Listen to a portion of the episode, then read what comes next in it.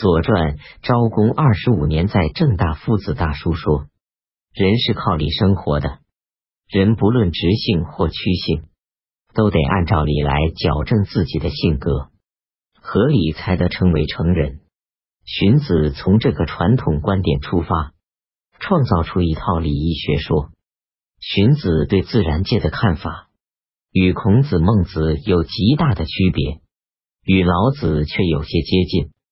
荀子以为天有常道，地有常法，按照自然规律在运行变化，并无鬼神、命运、妖怪操纵着天地万物。吉凶祸福在于人为。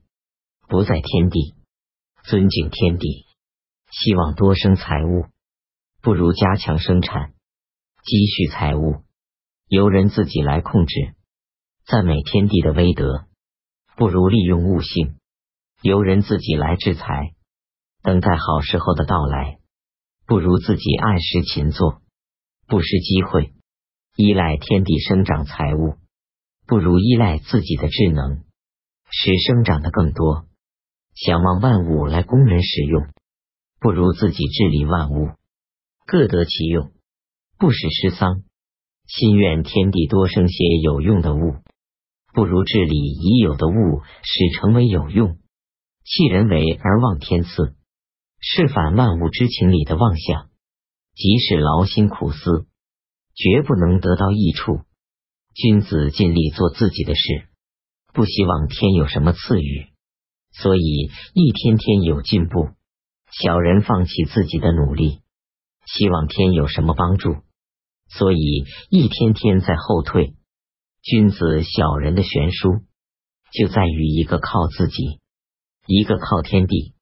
人对自然界不是要顺从魏晋，恰恰相反，要发挥人力，向自然界做斗争，使天地万物为人所控制。所利用这种人胜天的思想，正是战国时期生产力显着发展的反应。荀子《富国篇》说：“人力可以增加生产，不愁衣食缺乏。”从孔子的“为天命”到老庄的人自然，各学派中只有荀子能正确的说明人对自然界的关系。《天论篇》应是诸子书中最有积极意义的，也是唯物论思想最显着的一篇重要着作。荀子认为，人胜天地万物的原因在于合群。群所以能合的原因，在于合理分配生产物，分配合理，自然大家协和，协和自然一致，一致自然多利，多利自然坚强，坚强自然胜物。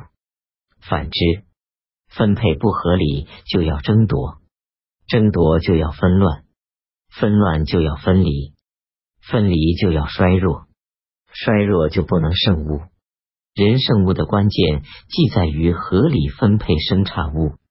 那么，贵贱有等级，长幼有差别，贵者长者分多，贱者幼者分少，自然是不容量变的真理了。荀子把这个所谓真理叫做礼，也叫做礼义。治理的是圣人，行礼的是王公大夫士。所以天子至尊至贵，应得最高的享受，握最大的权力。自天子至是按理分禄，是合理的。众数百姓不治理，必用刑法来制服，使出力生产，供养掌上。也是合理的。荀子把封建等级制度看作与人类同时并存的永恒真理，把治理行礼的国君大夫士看作养活众数百姓的人。说理的定义就是养。理论篇说：“理者养也。”孟子说：“至于仁者十人，治人者十余人，还算是治人者因分工而得食。”荀子则说：“成治人者养人。”事实完全颠倒了。他的封建专制主义学说就在这个治人者养人的观点上建立起来。荀子以为人生而有欲，有欲必争夺，这就是性恶论的根据。性恶论形式上是说凡人之性皆恶，实际却分王公大夫士与庶人民为两大类，是以上属之理类。照荀子的说法，人性原来是恶的，因为学礼与为礼而知礼义，恶变为善了。这种行为善的人，可用礼乐来对待。众数百姓属不知礼类。因为他们不学礼不为礼，所以始终是性恶的。这种行为不善的人，必用刑罚来制服。荀子又分人为圣人、中庸、元恶三种。圣人能自动矫正本性，制作礼义；中庸能受教化之礼义；元恶不受教化不知礼义。王公是大夫的子孙，如果不学礼义。应归入庶人类，庶人的子孙如果学礼义，应归入倾向是大夫类。不学礼义便是性恶，庶人显然不能学礼义，所以性恶的是庶人。孟子用统治阶级的礼义来证明人性善，荀子用统治阶级的礼义来证明人性恶。性善论、性恶论归根只是说。合于统治阶级利益的，就是善；不合的，就是恶。对善人用礼乐，对不善人用刑法。礼乐刑法历代有变化。孟子法先王，余下商周都是先王，无法得到适合当今的礼乐刑法。荀子改为法后王，理由是天地过了长久的日子，眼前的却是今天。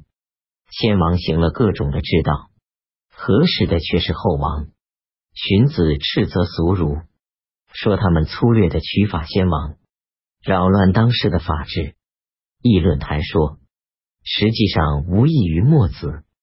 这大概是指孟子一派的儒者，因为他们标榜法先王，无异于墨子的法先王。